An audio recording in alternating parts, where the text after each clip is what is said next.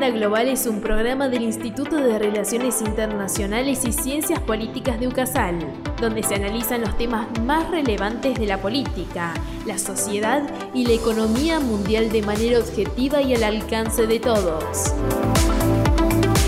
¿Te quedas a escucharnos? Bienvenido a Agenda Global, un podcast del Instituto de Relaciones Internacionales y Ciencias Políticas de UCASAL donde nos proponemos brindarte las herramientas para que puedas comprender mejor el mundo que te rodea. Para esta tarea contás con el apoyo de un brillante equipo. Carlos Tapia como nuestro Community Manager, Carolina Orce en edición y redacción, quien les habla, Carola Bici en redacción y conducción, y nuestros nuevos integrantes en información, Felipe Barrientos y, Franco Pastrana. Bienvenidos chicos.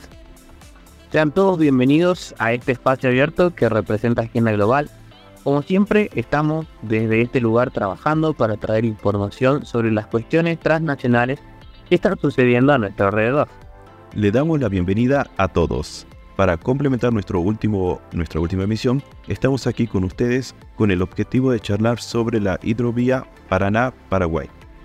Muchas gracias chicos. Arranquemos con este programa aproximándonos al tema con la típica pregunta de ¿qué es la hidrovía Paraná-Paraguay? Bien, iniciamos entonces dejando en claro que la hidrovía es un corredor natural de transporte fluvial de más de 3.400 kilómetros de largo, que se extiende a través de los ríos Paraná y Paraguay, y permite la navegación continua entre los puertos de Argentina hacia Brasil, Bolivia, Paraguay y Uruguay. La cuenca se abre en forma de abanico a partir de la desembocadura del río de la Plata desplegándose dentro de la jurisdicción de estos cinco países. Abarcan gran parte del sur, del sudoeste y del centro oeste de Brasil, el sudoeste de Bolivia, gran parte de Uruguay, todo Paraguay y casi todo el norte, la Mesopotamia y la pampa húmeda de la Argentina. Viendo y considerando su extensión, ubicación y función, creo que una pregunta pertinente sería ¿Cuál es su importancia? Pues bien, la navegación constituye sin dudas uno de los más importantes usos de los grandes ríos de la región y, a tal fin, la hidrovía Paraná-Paraguay es el corredor de mayor desarrollo y trascendencia económica para toda la cuenca y uno de los más extensos del planeta. Pero además, en el aspecto ecológico, constituye una de las reservas hídricas más importantes del planeta no solo por el caudal de los ríos que desaguan en él, sino por la diversidad biológica del área y por la riqueza de los territorios que bañan. Por su extensión, es la segunda después de la amazónica en esta parte del continente y constituye el área donde se concentra una importante actividad económica y la mayor densidad de población. Yo no sé si se lo preguntarán, pero deberían saber que su importancia geopolítica y su potencial económico nunca fueron desdeñados de modo tal que en 1969 Argentina, Bolivia, Brasil, Paraguay y Uruguay firmaron en Brasilia el Tratado de la Cuenca del Plata, a través del cual se acordó promover programas, estudios y obras en áreas de interés común y la adopción de medidas para fomentar la navegación fluvial. 18 años más tarde, o sea en 1987, en Santa Cruz de la Sierra, Bolivia, los cancilleres de los países de la Cuenca del Plata aprobaron la, la resolución número 210 y declararon de interés prioritario el desarrollo del sistema Paraguay-Paraná. Así es, Carito. Y eso no termina allí. En 1989, durante la 19 reunión de cancilleres de la Cuenca del Plata, el programa Hidrovía Paraguay-Paraná fue incorporado al sistema del Tratado de la Cuenca del Plata. Se creó también el Comité Intergubernamental de la Hidrovía Paraguay-Paraná, que es el órgano del sistema del Tratado de la Cuenca del Plata, encargado de coordinar, proponer, promover, evaluar y definir y ejecutar las acciones identificadas por los Estados miembros respecto al programa Hidrovía Paraguay-Paraná, Puerto de Cáceres puerto de Nueva Palmira, entre otros puntos relevantes.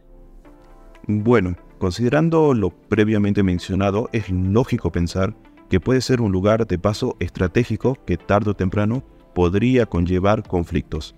Pero realmente, ¿por qué hay tensión en la hidrovía Paraná-Paraguay? Pues bien, los gobiernos de Paraguay, Brasil, Bolivia y Uruguay hicieron público un documento en el que solicitan a Argentina que deje de cobrar peaje en el tramo Santa Fe Norte de la vía navegable troncal, eh, Paraná-Paraguay.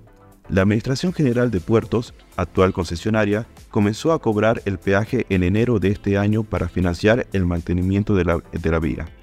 Hasta el 2022, el Estado argentino subsidiaba el dragado y balizamiento del tramo que cuesta alrededor de 20 millones de dólares. Es importante mencionar que el electo presidente paraguayo Santiago Peña compartió un documento luego de que la Prefectura Naval Argentina retenga un buque paraguayo que incumplió con el pago del peaje e hizo caso omiso a los distintos reclamos para saldar su deuda. En dicho documento, los países fronterizos califican a Argentina de restringir la libertad de tránsito de bienes estratégicos, por el cobro que la AGP comenzó a realizar desde enero del 2023 a las barcazas que navegan por el tramo que va desde Santa Fe hasta la confluencia de la BNT. El conflicto escaló a tal magnitud que la secretaria de Energía, Flavia Rollón, viajó a Paraguay para mantener un encuentro con el ministro de Relaciones Exteriores. Claramente, el conflicto no presenta esta escalada sin fundamentos. Todo tiene un trasfondo de modo tal que lo vamos a explicar. La AGP comenzó a cobrar el peaje para el tramo confluencia Santa Fe Norte en enero de este año, avalado por un renglón que se incorporó al contrato de concesión en 2009. Ese año, el gobierno nacional realizó la extensión que el consorcio Hidrovía SA mantenía desde 1995 para tener el control de la vía por donde transitan la gran mayoría de las exportaciones de Argentina. En el contrato del 2009, el Estado argentino se comprometió a subsidiar por los primeros tres años el mantenimiento de la vía, situación que se perpetuó hasta el 2022 y representa un costo de alrededor de 20 millones de dólares. Hasta la concesión de la AGP, es decir, la Administración General de Puertos, las barcazas no realizaban ningún aporte por los servicios prestados. Cuando la empresa asumió la administración de la vía navegable troncal, comenzó a cobrar el peaje para costear el mantenimiento del tramo. En efecto, a julio de este año se facturaron 11 millones de dólares por el cobro del estipendio. Fuentes del gobierno aseguran que un tercio de ese monto ya fue abonado, otro tercio se encuentra pendiente de pago pero no está vencido, y un tercio y un tercer tercio se encuentra vencido en alguna instancia legal. Cuestionando la legalidad del peaje, empresas paraguayas presentaron diversos reclamos cautelares en la justicia argentina, pero todos fueron rechazados. En el comunicado, los gobiernos lamentan las medidas impuestas por la República Argentina y afirman que el Ejecutivo continúa impulsando medidas de esta naturaleza, pese a los cuestionamientos presentados por los cuatro gobiernos en el ámbito intergubernamental de la hidrovía, y solicitan también la suspensión de las resoluciones que establecen el cobro del peaje que califican de unilateral y arbitrario. Igualmente, en los últimos días del mes de septiembre de este año, disminuyó la tensión en la hidrovía porque Paraguay cedió en su reclamo y la Argentina seguirá cobrando el peaje en la misma. Lo acordaron en un encuentro en Buenos Aires con los cinco países que forman parte de la hidrovía.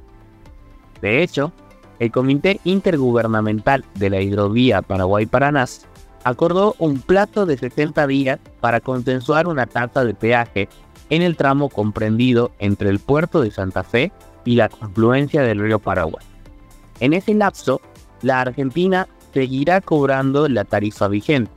Además, se abstendrá de interponer embargos e interdicciones eh, de las embarcaciones de los países signatarios del acuerdo en este mismo lapso.